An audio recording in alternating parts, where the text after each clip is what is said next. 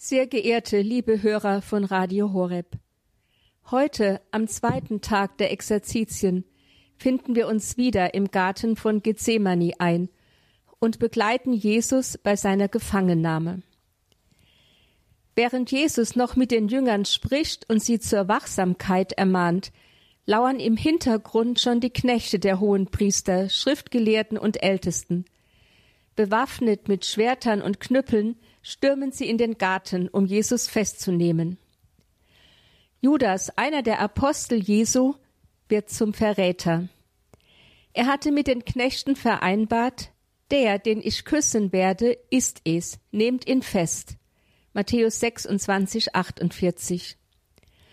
Und tatsächlich geht Judas kaltblütig auf Jesus zu, küsst ihn mit den Worten Sei gegrüßt, Rabbi, und liefert ihn so an seine Feinde aus.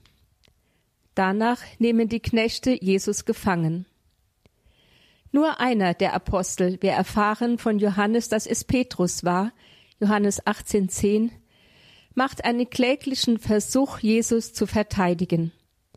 Er zückt sein Schwert, schlägt wild um sich, erwischt das Ohr eines Knechtes und schlägt es ab. Doch Jesus weist seine gut gemeinte Verteidigung zurück mit dem Hinweis, dass er den Willen des Vaters erfüllen müsse und dass der, der zum Schwert greift, durch das Schwert umkommen werde. Dann gibt er sich ohne Widerstand in die Hände der Knechte, die ihn gefesselt abführen. Seine Jünger aber geraten in Panik und fliehen. Matthäus 26, 51 bis 46 und Markus 14, 47 bis 50. Das ist in Kurzform das äußere Geschehen, eine Festnahme, wie man sie vielfach erleben kann. Doch wenn man genau hinschaut, steckt mehr dahinter. Schauen wir dazu auf die Personen, die an diesem Drama auf je eigene Weise beteiligt sind. Wir wissen ja, in der Krise offenbart sich der Charakter eines Menschen. Wenn es auf Leben und Tod geht, fallen die Masken. Die erste Person, die aktiv auftritt, ist Judas, der seinen Meister mit einem Kuss verrät und an die Knechte ausliefert, die ihn gefangen nehmen. Wer ist eigentlich Judas? Wieso hatte Jesus einen solchen Verräter in seinen eigenen Reihen? Judas war einer der zwölf Apostel, er gehörte zum innersten Kreis um Jesus, war sein Freund und Vertrauter. Jesus hatte ihn wie alle Aposteln persönlich berufen, um mit ihm und den anderen elf eine Lebens- und Lehrgemeinschaft zu bilden. Er sollte mit den anderen das Fundament der Kirche werden, also das werden, was wir heute einen Bischof nennen. Hatte Jesus sich in Judas getäuscht? War Judas eine Fehlbesetzung? Oder hat Jesus einfach einen Verräter gebraucht, er sagt ja in seinem großen Gebet kurz vor seiner Gefangennahme, ich habe sie, die Apostel, behütet und keiner von ihnen ging verloren, außer dem Sohn des Verderbens, damit sich die Schrift erfüllt. Johannes 17, 12. Musste es demnach nicht einfach einen Verräter geben? War Judas also zum Verräter vorausbestimmt? Und was kann er dann dafür? Nein, Judas war nicht zum Verräter vorausbestimmt. Mit der Aussage von der Erfüllung der Schrift, das heißt des Alten Testamentes, wird lediglich gesagt, dass sich mit dem Verrat des Judas eine tiefe, schon im Alten Testament verankerte Weisheit erfüllt, dass nämlich alle Propheten, und Jesus ist ja der größte Prophet, ja sogar mehr als ein Prophet, dass alle Propheten auf Widerstand stoßen, abgelehnt, verfolgt und schließlich getötet werden, und dass die Menschen, die daran beteiligt sind, nicht selten aus dem engsten Freundeskreis kommen. So klagt schon Jeremia, meine nächsten Bekannten warten alle darauf, dass ich stürze. Kapitel 20, Vers 10. Die Berufung des Judas zum Apostel war von Jesus aufrichtig und ernsthaft gemeint. Er liebte ihn wirklich wie alle anderen Apostel. Drei Jahre durfte er an seiner Seite leben, seine Wundertaten sehen, seine Predigten hören, seine Freundschaft erleben und ihm tief ins Herz schauen. Judas war wie alle anderen Apostel zu Großem berufen, und sicher gab es auch von seiner Seite ein aufrichtiges Ja zu seiner Berufung. Und doch wurde Judas zum Verräter, hat seiner Berufung also nicht entsprochen. Wie ist das möglich? In Judas begegnen wir zunächst einmal einem bekannten menschlichen Phänomen. Menschen verwandeln sich im Laufe der Jahre, manche sogar so stark, dass engste Beziehungen zerbrechen. Und wir stehen dann nicht selten vor dem Rätsel, warum das alles so gekommen ist. Bei Judas können wir die Hintergründe seiner Verwandlung allerdings unschwer erkennen. Als Jesus ihn zu seinem Apostel berief, hatte er sicher zunächst mit aufrichtiger Hingabe und Liebe darauf geantwortet. Aber schon bald müssen sich noch andere Motive in seine Nachfolge gemischt haben, zunächst durchaus gute, ehrenwerte Motive. Was steht da im Hintergrund?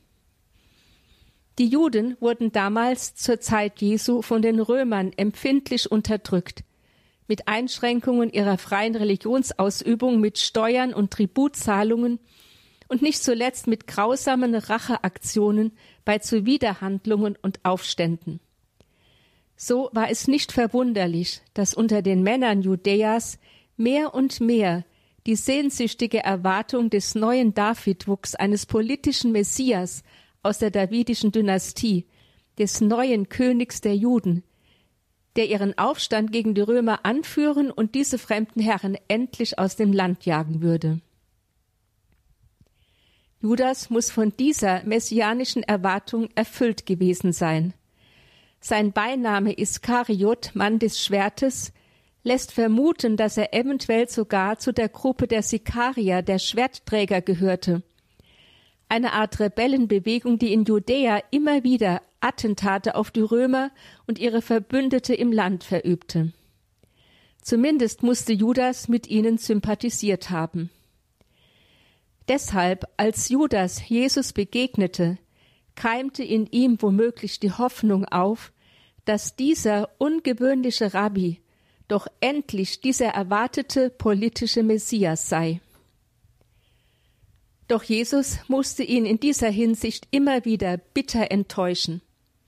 Er zeigte absolut keine politischen Ambitionen, im Gegenteil, er stieß alle schroff vor den Kopf, die meinten, sie müssten ihn zum König machen. Darüber erfahren wir in Johannes 6. Die Juden wollten ihn nach der Brotvermehrung festnehmen und zum König machen, heißt es in 6,15. Denn mit einem solchen König, der Brot vermehren kann, glaubten sie, jede Belagerung der Römer überstehen zu können. Doch Jesus entzieht sich ihnen.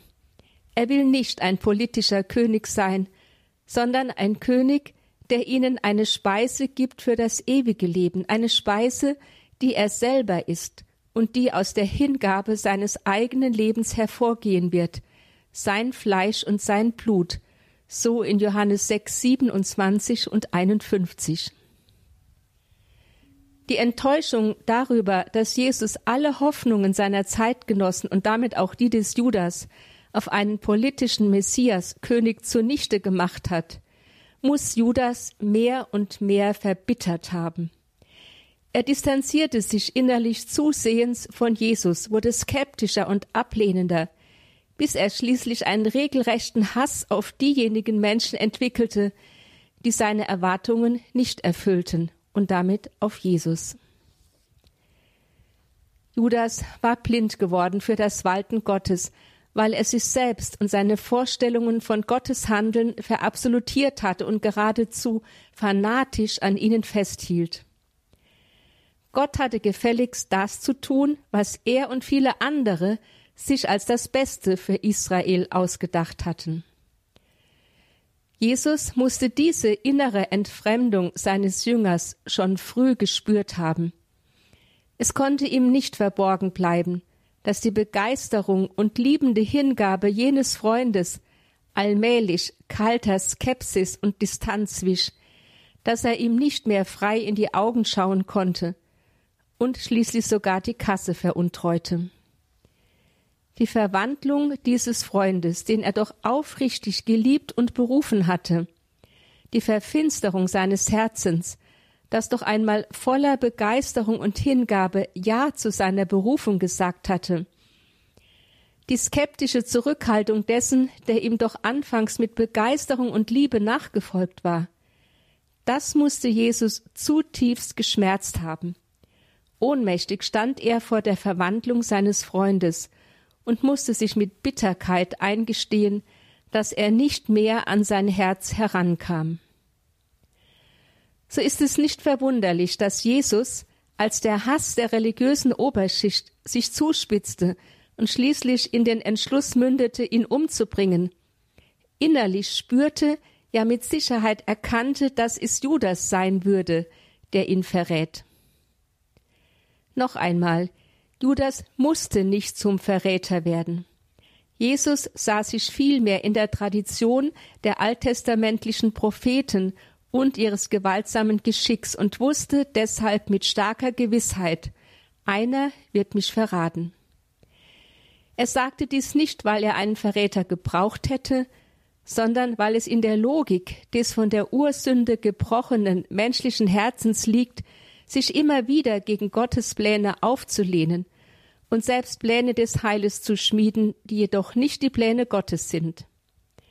Dass es aber ausgerechnet einer aus seinem engsten Freundeskreis sein würde, der sich ihm und damit dem Heilsplan Gottes verschließt, das ist Jesus vermutlich erst nach und nach aufgegangen, nachdem er die innere Entwicklung seines Apostels Judas beobachten musste.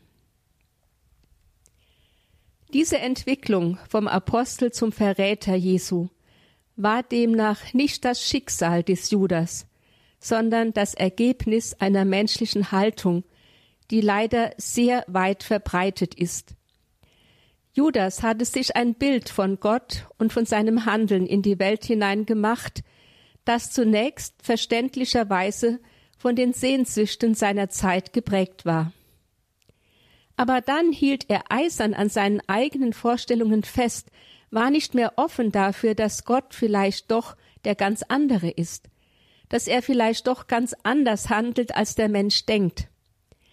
Er war nicht mehr bereit, sein Gottesbild zu korrigieren, auch nicht durch Jesus korrigieren zu lassen. Er war nicht mehr bereit zu lernen, weil er seine eigenen Maßstäbe zum ehernen Gesetz gemacht hatte. Das ist die Tragik eines religiösen Fanatikers, der sein Gottesbild verabsolutiert und seine Pläne für Gottespläne hält, dass er sich sogar von Gott selbst nicht mehr korrigieren lässt. Als Judas aber merkte, dass es wirklich ernst wurde, dass die religiösen Führer Jesus tatsächlich zum Tod verurteilen und hinrichten würden. Da überfiel ihn die Panik. Er wusste, dass er Unrecht getan, einen unschuldigen Menschen ausgeliefert, einen Freund verraten hatte.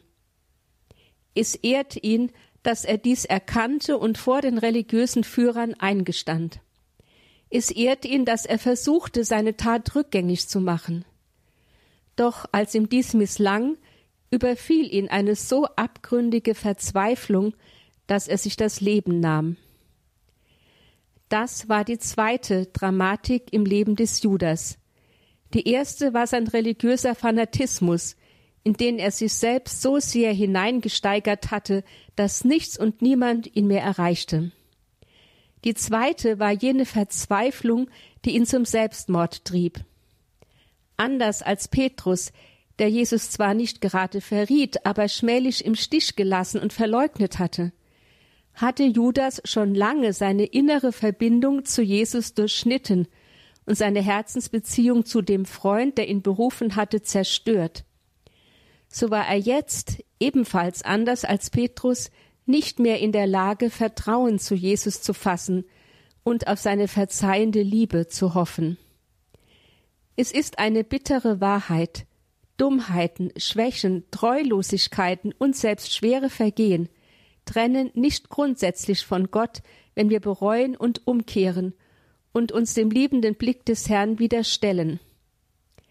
Überheblichkeit aber, Stolz, Verabsolutierung und unsere eigenen Vorstellungen und Pläne zerstören die Beziehung zu Gott so sehr, da wir ja nur auf uns vertrauen, dass eine Rückkehr zu Gott in der Krise nur schwer möglich ist. Auf uns selbst geworfen aber ist der einzige Ausweg dann meist nur noch die Verzweiflung. Was lehrt uns Judas heute?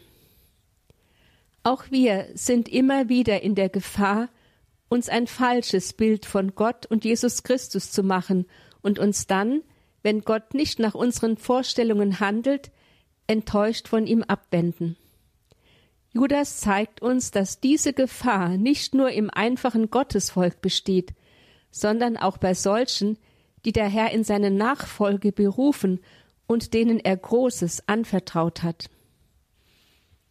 Es muss uns auch bewusst sein, dass eine solche Haltung gefährlicher ist, als wir denken, da sie uns nämlich mehr von Gott trennt als Versagen, Schwäche und Schuld, denn sie tötet die Liebe. Deshalb fragen wir uns in diesen Exerzitien, wo habe ich Vorbehalte, innere Vorbehalte gegen Jesus? Wo mache ich ihm Vorschriften, wie es in meinem Leben zu laufen hat? Wie oft beten wir doch, Jesus macht das so oder so, immer so, wie ich es jetzt gerade will und gebrauchen kann. Bin ich bereit, Jesus nachzufolgen, auch wenn ich dafür keine Lorbeeren ernte, wenn ich dafür Nachteile in Kauf nehmen muss, eher für dumm und rückständig gehalten werde, statt Ansehen und Macht zu erhalten? Wir würden es sicher alle weit von uns weisen, Judas zu sein. Und doch, wir sind es öfters, als wir denken.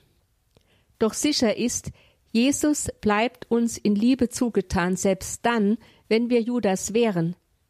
Er bleibt uns treu, er gibt uns die Chance umzukehren. Machen wir es anders als Judas, ergreifen wir diese Chance. Eine zweite Person spielt bei der Gefangennahme Jesu eine bedeutende Rolle. Es ist Petrus, der Apostel, den Jesus zum Felsen der Kirche und zum ersten Apostel berufen hatte. Wir würden heute sagen, zum Papst. Petrus liebte Jesus aufrichtig und hingebungsvoll. Er hatte spontan alles aufgegeben, um ihm nachzufolgen, seinen Beruf und seine Familie, denn er war ja verheiratet. Und er meinte es mit dieser Hingabe ernst. In Situationen, wo die anderen Apostel zögerlich und zurückhaltend reagierten, befähigte ihn seine tiefe Liebe zu Jesus vorzubrechen und mutige Antworten zu geben, so zum Beispiel bei Caesarea Philippi. Als Jesus die Jünger fragte, für wen sie ihn halten, war es Petrus, der als erster es wagte, sich frei zu Jesus als dem Sohn Gottes zu bekennen Du bist der Messias, der Sohn des lebendigen Gottes, sagte er.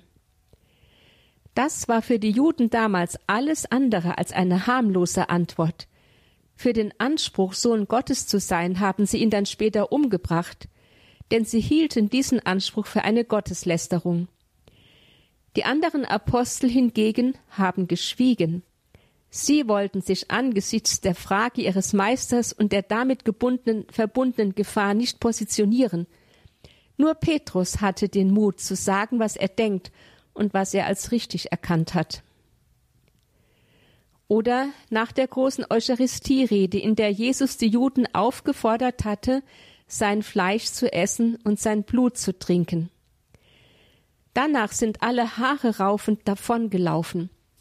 Nur die Apostel waren geblieben, aber auch sie standen betroffen und ratlos da und wären am liebsten ebenfalls auf und davon gegangen. Da war es wieder einmal Petrus, der den Mut hatte, zu bleiben und zu bekennen, Herr, wohin sollen wir gehen? Du allein hast Worte des ewigen Lebens. Und das, obwohl auch Petrus nichts mehr verstand, doch er hatte Jesus einmal mit liebendem Herzen sein Ja gegeben, damals am See von Genezareth, als er ihn zum Menschenfischer berufen hatte. Und nun hielt er fest an seinem Ja, auch im absoluten Dunkel des Nichtverstehens. Bei der Gefangennahme Jesu jedoch musste dieser aufrichtig liebende Jünger das erste große Tief seines Lebens und seiner Freundschaft mit Jesus erfahren. Er musste in den Abgrund seines schwachen und feigen Herzens hinabschauen, musste tief beschämt feststellen, dass auch er in der Lage war, seinen geliebten Meister zu verraten. Zunächst hatte er noch, als Jesus voraussagte, dass alle an ihm Anstoß nehmen und ihn verlassen würden, im Brustton der Überzeugung und mit einem unglaublichen Selbstbewusstsein gesagt, nein, selbst wenn alle an dir Anstoß nehmen, ich niemals. Und wenn ich mit dir sterben müsste, ich werde dich niemals verleugnen. So Matthäus 26, 33, 35 und Markus 14, 29, 31. Und er meinte das auch durchaus ernst. Als dann nämlich wenige Stunden später die Knechte des Hohen Rates auftauchten, um Jesus gefangen zu nehmen, zieht Petrus tatsächlich das Schwert als einziger der Apostel, um seinen Meister zu verteidigen. Die anderen Apostel stehen wie gelähmt da. Petrus hingegen ist mutig und treu. Er steht zu seinem Wort. Und dies ist umso berührender, als Petrus offensichtlich kein Kämpfer war. Zumindest schlägt er so ungeschickt und panisch mit seinem Schwert um sich, dass er immerhin das Ohr eines Knechtes erwischt und abschlägt. Aber zu mehr ist er wohl nicht fähig. Denn er ist ja ein Handwerker, der nie gelernt hat, mit dem Schwert umzugehen. Doch hier ist er buchstäblich über sich hinausgewachsen. Doch kaum haben die Knechte Jesus in ihre Gewalt gebracht, da verlässt auch Petrus der Mut. Er gerät wie alle übrigen in Panik und flieht. Da verließen ihn alle Jünger und flohen, heißt es in Matthäus 26, 56. Zum ersten Mal lässt Petrus seinen geliebten Meister im Stich. Doch das hat Petrus wohl nicht losgelassen. Im Innersten muss er tief erschüttert und beschämt gewesen sein über seine eigene Untreue und Feigheit, liebte er doch seinen Meister ungebrochen. So ist es wohl seine schmerzliche Reue und eine brennende Scham, die ihn treiben, sein Versteck bald wieder zu verlassen und dem Gefangenen Jesus wenigstens aus der Ferne zu folgen, um zu sehen, wie alles ausgehen würde. So in Matthäus 26, 58. In dieser Absicht wagt er sich bis in den Hof des hohenpriesterlichen Palastes vor, in dem der Prozess stattfand. Doch da verlässt ihn wieder der Mut. Als er als Jünger Jesu erkannt und angesprochen wird, verleugnet er seinen Meister dreimal ausdrücklich Ich kenne diesen Menschen nicht. Nicht im ersten Schreck sagt er diese ungeheuerlichen Worte, sondern Dreimal unter Fluchen schreit er sie hinaus und schwört am Ende sogar, ich kenne diesen Menschen nicht. Jesus, seinen innig geliebten Meister und Freund, dem er jahrelang treu gefolgt war, jetzt kennt er ihn nicht mehr. Jetzt, wo er als Gefesselter und Todgeweihter vor Gericht steht, hatte er nicht eben erst geprahlt, und wenn ich mit dir sterben müsste, ich werde dich nie verleugnen. Dies zu erfahren ist erschütternd, am meisten für Petrus selbst. Die Schule des Glaubens, sagt Papst Benedikt in seiner Katechese über den Apostel Petrus, ist kein Triumphmarsch, sondern ein Weg, der mit Leiden und Liebe bedeckt ist, mit Prüfungen und einer Treue, die jeden Tag erneuert werden muss. Petrus, der vollkommene Treue versprochen hatte, kennt die Bitternis und die Demütigung der Verleugnung. Auch Petrus muss lernen, schwach zu sein und der Vergebung zu bedürfen. In Lukas 22, 61 und 62 heißt es dann, dass Jesus unmittelbar nach der Verleugnung des Petrus sich umdreht und Petrus anschaut. Petrus geht daraufhin hinaus und weint bitterlich. Endlich fällt die Maske der Großspurigkeit von Petrus ab und er begreift die Wahrheit seines schwachen Herzens. Jesu Blick hat ihn erneut getroffen. Doch jetzt löst dieser Blick nicht wie bei der ersten Berufung eine glühende Begeisterung aus, sondern Tränen. Es sind Tränen einer tiefen Beschämung und Reue. Aber es sind auch befreiende Tränen. Es ist ja der gleiche Blick wie einst am See von Genezareth. Petrus spürt, dass Jesus ihm auch jetzt noch die Treue hält, dass er ihn nicht fallen lässt, ihm nicht die kalte Schulter zeigt, trotz seines Versagens, dass er sich nicht von ihm abwendet, ihn nicht von sich stößt, nein, dass er ihn immer noch anschaut, mit der gleichen Liebe wie am Anfang, mit der gleichen Aufforderung, komm, folge mir nach. Nur ist dieser liebende Blick Jesu von tiefem Leid durchzogen über die Schwäche und Untreue seines Apostels. Und dies trifft Petrus im Innersten seines Herzens, es erschüttert ihn bis in die Wurzeln seiner Existenz. Doch dieser liebend, leidende Blick Jesu öffnet zugleich auch die Schleusen einer unbändigen Liebe und Dankbarkeit in dem schwachen Herzen des Apostels, wie er sie bisher nicht gekannt hatte. Und so können wir sagen, die Erfahrung der Schuld hat seine Liebe nicht ausgelöscht und ihn nicht dazu verführt, sich in Selbstvorwürfe zurückzuziehen oder gar sich aufzugeben wie Judas.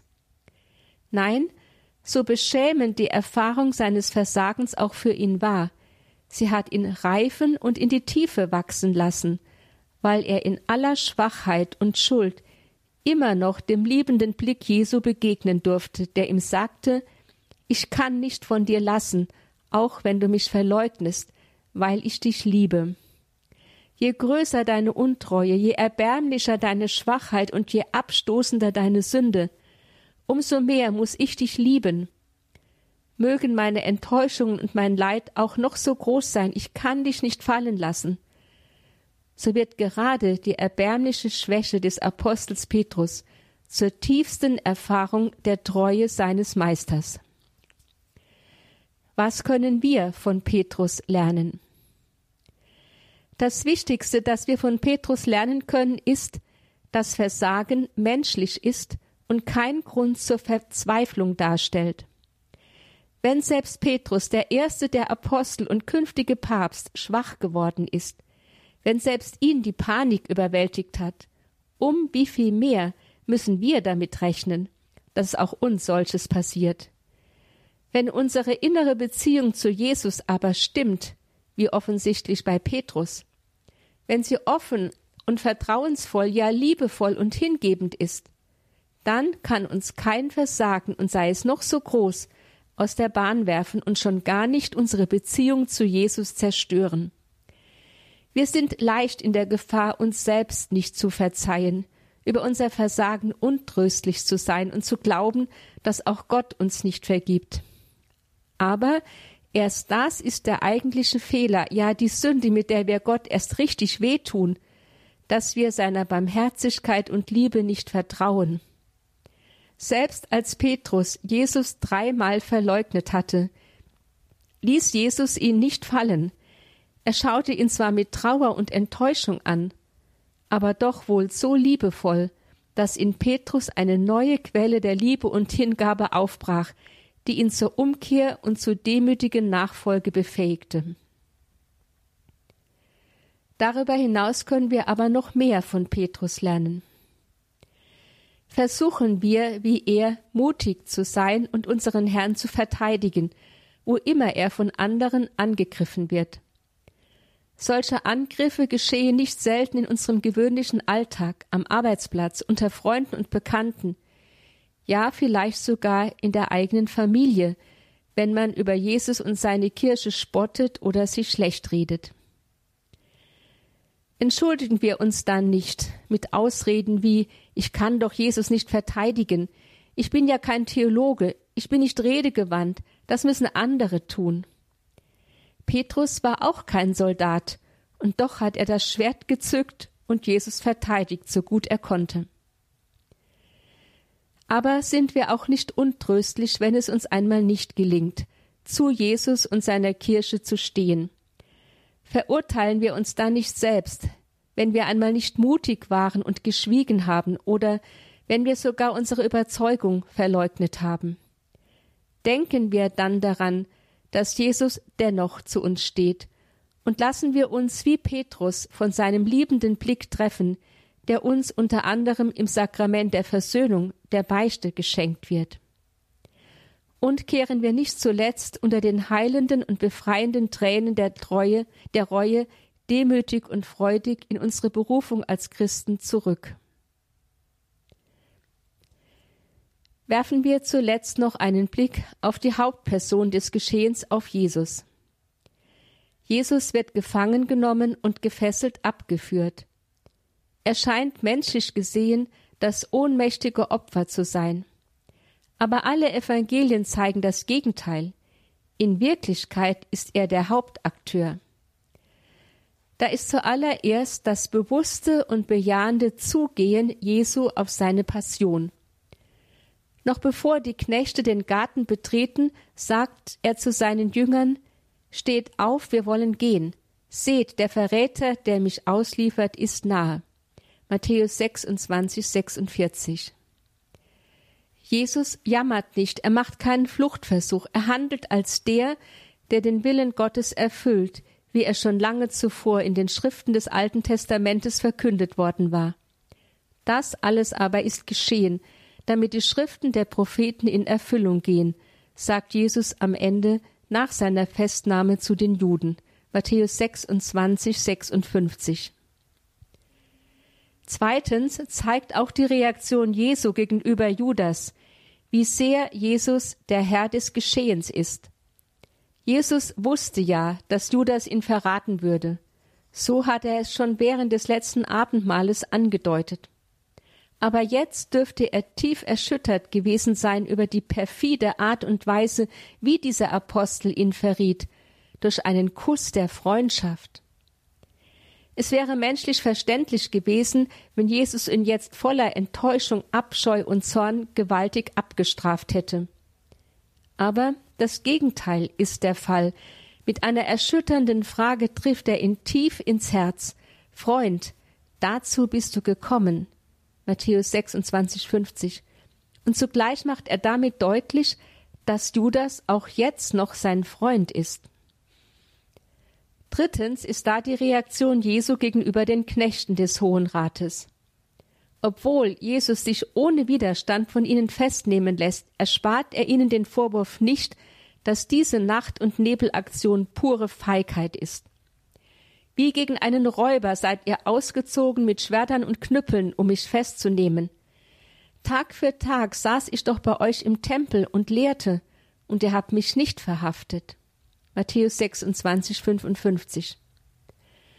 Doch darüber hinaus weiß Jesus auch, dass hinter all dem die Führung Gottes steht, sein Heilsplan mit dieser Welt. Deshalb sagt er ihnen auch dieses frei ins Gesicht. Aber das, eben seine Verhaftung, ist geschehen, damit die Schrift in Erfüllung geht. Markus 14, 49. Es sagt ihnen im Grunde, trotz all eurer Feigheit und Bosheit müsst auch ihr dem Plan Gottes dienen. Mit welcher Souveränität und innerer Freiheit tritt Jesus der geballten Bosheit entgegen. Noch deutlicher zeichnet der Evangelist Johannes die Souveränität Jesu und sein bewusstes, ja hoheitliches Hineingehen in die Passion. So beschreibt er, wie Jesus den Soldaten und Gerichtsdienern aus freien Stücken und furchtlos entgegengeht, obwohl diese schwer bewaffnet ausgerückt sind. Und er stellt ihnen die Frage, wen sucht ihr? Johannes 18,4. Auf die bloße Antwort Jesu, dass er der Gesuchte ist, weichen sie zurück und stürzen zu Boden. Das zu Boden stürzen ist eine eindrückliche Geste, mit der im Alten Testament Menschen auf eine unerwartete Gottesbegegnung reagieren. Johannes macht damit deutlich, dass die Gegner Jesu aus sich heraus lächerlich, ohnmächtig sind, dass ihre aufgeblähte Aktion nur scheinbar die des Hohen Rates, in Wirklichkeit aber eine Aktion Gottes ist, in der sich Gottes Plan erfüllt. Er macht deutlich, dass die Gegner Jesu paradoxerweise genau das Gegenteil dessen tun, was sie beabsichtigen, dass sie nämlich mitwirken an der Erfüllung des Heilsplanes Gottes und so mithelfen, dass die Schriften der Propheten in Erfüllung gehen. So setzt Jesus seiner Verhaftung keine Gewalt entgegen. Ja, er stoppt sogar die Verteidigung seiner Jünger. Matthäus 26, 50 bis 52. Er flieht auch nicht, sondern liefert sich freiwillig aus und nimmt die ungerechte Gewalt aktiv entgegen. In all der Bosheit und dem Unrecht um ihn herum sieht er tiefer. Durch die Annahme all dessen erfüllt er den Willen des Vaters zum Heil der Menschen. Gott könne ihn mit Macht verteidigen, er könnte ihm Legionen von Engeln zu Hilfe schicken, wie er in Matthäus 26, 53 sagt. Aber wie würde dann die Schrift erfüllt? Wie würde dann der Heilsplan Gottes zu unserer Erlösung sich realisieren können? Doch was ist eigentlich damit gemeint, wenn Jesus seinen Leidensweg als eine Erfüllung der Heiligen Schrift betrachtet? Hat Gott denn diesen grausamen Weg gewollt, war er schon im Alten Testament vorausgesagt? War er notwendig, um die Menschheit zu erlösen? Hätte Gott die Menschheit nicht auch durch ein einziges Machtwort von Sünde und Tod befreien können? Machen wir einen kleinen Exkurs in das Alte Testament, um das zu verstehen. Schon in den Schöpfungsberichten, besonders im zweiten Schöpfungsbericht in Genesis 2, wird deutlich, wie ein Töpfer sein Gefäß so hat Gott den Menschen erschaffen. Er hat ihn ausdrücklich gewollt, sich einen Plan von ihm in seinem Geiste gemacht, ihn mit Hingabe und Liebe geformt, nicht als Serienware, sondern als persönliches, einmaliges, individuelles, geliebtes Gegenüber, dem er sogar etwas von sich selbst eingestiftet hat, nämlich seinen Lebensatem, seinen Geist. So ist der Mensch keine Marionette, kein Spielzeug, kein Sklave Gottes, der dazu da wäre, ihn zu bedienen oder zu belustigen. Er ist ein persönliches, geliebtes Geschöpf Gottes, sein Ebenbild, sein Freund, mit Macht ausgestattet, um an seiner Stelle in der Welt Verantwortung zu übernehmen, und mit Fruchtbarkeit beschenkt, um an der lebensschaffenden Kraft Gottes teilzuhaben. Doch dazu braucht der Mensch Freiheit. Liebe und Freundschaft mit Gott sind ja nur möglich, wenn es Freiheit gibt. Eine erzwungene Liebe wäre keine Liebe, und Verantwortung kann ich nur dann wirklich wahrnehmen, wenn ich frei zur Entscheidung bin. Aber mit der Freiheit besitzt der Mensch zugleich auch die ungeheure Möglichkeit, Nein zu Gott zu sagen. Gott war offensichtlich die freie Antwort der Liebe des Menschen auf seine Liebe so viel wert, dass er das Risiko einging, von seinem Geschöpf abgelehnt und zurückgewiesen zu werden. Dass diese Verweigerung der Liebe in der Tat von Anfang der Menschheit an geschehen ist, zeigt die Sündenfallerzählung in Genesis 3 sowie die ganze nachfolgende Geschichte der Menschheit. Obwohl der Mensch die Freiheit zur Zurückweisung Gottes besitzt, ist es nicht gleichgültig, wie er sich entscheidet. Mit seinem Nein fügt er Gott einen unendlichen Schmerz zu und sich selbst einen großen Schaden. Denn der Schmerz Gottes ist der Schmerz einer zurückgewiesenen, unerwiderten Liebe, und der Schaden des Menschen besteht darin, dass er fortan in einer unheilvollen Schöpfung ohne Gott leben muss, in der Gewalt, Unrecht und zuletzt der Tod das Sagen haben. Denn die Freiheit des Menschen ist ja keine neutrale. Es ist nicht egal, ob der Mensch Ja oder Nein zu Gott sagt. Die Freiheit, Ja oder Nein zu sagen, ist ihm gegeben, damit er Ja sagen kann, damit er lieben kann und in der Lage ist, die Liebe, die Gott ihm geschenkt hat, mit Liebe zu beantworten. Das will Gott um jeden Preis von dem Menschen, dass er die ihm geschenkte Freiheit richtig nützt, nämlich um seine Liebe mit Liebe zu beantworten. Nur wenn der Mensch das tut, ist die Welt im Lot. Nur so findet er zu seiner letzten Erfüllung. Doch auch wenn wir Nein zu Gott sagen, gibt Gott uns nicht auf. Wie ein abgewiesener Liebhaber ringt, wirbt, ja bettelt Gott um unsere Liebe. Schon im Alten Testament wird das auf ergreifende Weise deutlich. Da spricht Gott zum Beispiel durch den Propheten Jesaja zu seinem Volk: Ich wäre zu erreichen gewesen für die, die nicht nach mir fragten. Ich wäre zu finden gewesen für die, die nicht nach mir suchten. Ich sagte zu einem Volk, das meinen Namen nicht anrief, hier bin ich, hier bin ich. Den ganzen Tag strecke ich meine Hände aus nach einem abtrünnigen Volk, das einen Weg ging, der nicht gut war, nach seinen eigenen Plänen, nach einem Volk, das in seinem Trotz mich ständig ärgert. So Jesaja 65, 1 bis 3. In solchen Texten des Alten Testamentes wird deutlich, Gott zwingt uns nicht zur Liebe. Er könnte uns überwältigen und uns den Gehorsam abfordern. Aber das wäre keine Liebe. Darum wählt Gott den Weg des demütigen Ringens und Werbens um unsere Liebe, und das immer und immer wieder durch die ganze Weltzeit hindurch, bis er schließlich in Jesus Christus selbst in unsere Welt herabgekommen ist, um uns von Angesicht zu Angesicht zu Herzen zu reden. So sehr hat Gott die Welt geliebt, sagt der Evangelist Johannes, dass er seinen einzigen Sohn dahingab, damit jeder, der an ihn glaubt, nicht zugrunde geht, sondern das ewige Leben hat. Johannes 3,16. Da Gott den Menschen aufrichtig liebt und aufrichtige Gegenliebe von ihm erwartet, wählt er den demütigen Weg des Abstiegs in unsere Welt um unter uns präsent zu sein und unter Schmerzen um uns zu ringen.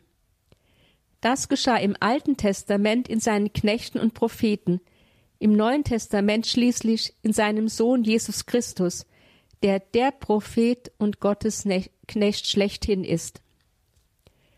Das Schicksal der Propheten aber ist es, nicht geliebt und anerkannt, sondern gehasst und verfolgt zu werden bis auf den Tod.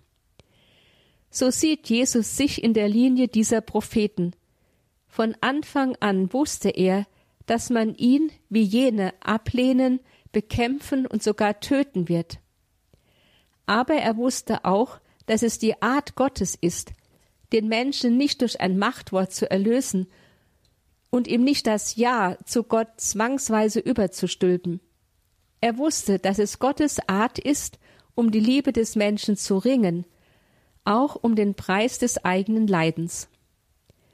Wenn Jesus deshalb bei seiner Gefangennahme sagt, das alles muss geschehen, damit die Schrift erfüllt wird, bekennt er sich zu dieser Art Gottes, nicht mit der Geste eines großzügigen Machterweises, sondern mit der Bereitschaft zum äußersten Leiden bis in den Tod, die Menschen zu erlösen. Fragen wir uns am Ende, was das alles nun konkret für uns bedeutet. Wenn wir ein unbegreifliches Schicksal erleiden, Unrecht, Gewalt oder ähnliches, dann lehnen wir uns gewöhnlich dagegen auf, schlagen wie Wilde um uns und verletzen andere. Das ist die Art, wie wir Menschen reagieren. Aber vielleicht gelingt es uns mit der Zeit, uns in solchen Situationen bewusst mit Jesus zu verbinden, wissend, dass Gott diesen Weg schon vor uns gegangen ist und jetzt gerade wieder mit uns geht. Wir können unser Leid außerdem Gott hinhalten, es ihm aufopfern für diejenigen, die uns Böses antun. Wenn uns das gelingt, wenn wir uns so mit Gott im Leid verbinden, dann dürfen wir mitwirken an dem erlösenden Leiden Jesu für die Menschheit, und dann ist unser Leid auch niemals sinnlos. Das ist nicht leicht. Mit Sicherheit sträubt sich dagegen der natürliche Mensch in uns. Aber es ist die Haltung Jesu, der am Kreuz für seine Feinde gebetet hat, Vater, vergib ihnen, denn sie wissen nicht, was sie tun. Und gerade für sie hat er sein Leben hingegeben. Wenn wir so zu handeln lernen, finden wir darin auch unseren eigenen inneren Frieden. Edith Stein sagt dazu in einem Brief an eine Schülerin aus Speyer es gibt eine Berufung zum Leiden mit Christus und dadurch zum Mitwirken an seinem Erlösungswerk. Wenn wir mit dem Herrn verbunden sind, so sind wir Glieder am Leib Christi. Christus lebt in seinen Gliedern fort und leidet in ihnen fort. Und das in der Vereinigung mit dem Herrn ertragene Leiden ist sein Leiden, eingestellt in das große Erlösungswerk und darin fruchtbar. Am Ende des zweiten Vortrags unserer Exerzitien möchte ich Ihnen folgende Anregungen mit auf den Weg geben. Erstens, gehen Sie auch heute wieder, wenn es möglich ist, in eine Kirche und betrachten Sie ganz bewusst das Kreuz. Wenn Sie können, stellen Sie sich unter dieses Kreuz und halten Sie Jesus Ihr Unvermögen hin, so demütig zu handeln wie er. Bitten Sie ihn, Ihnen die Kraft dazu zu geben. Zweitens, bringen Sie jetzt all die Menschen vor Jesus, die Ihnen das Leben schwer machen, die Ihnen zuwider sind, die Sie enttäuscht haben, die Sie lieber ignorieren oder gar hassen würden. Vertrauen Sie sie dem Gekreuzigten an, denn er ist nicht nur für sie, sondern auch für jene gestorben aus lauter Liebe. Und dann beten Sie ganz bewusst für jene Menschen aus ganzem Herzen. Drittens, danken Sie Jesus für alles, was Sie an Leid zu tragen haben, auch wenn es schwer fällt, und schenken Sie es ihm, damit er es in sein Leiden hineinnehmen und in Segen verwandeln kann.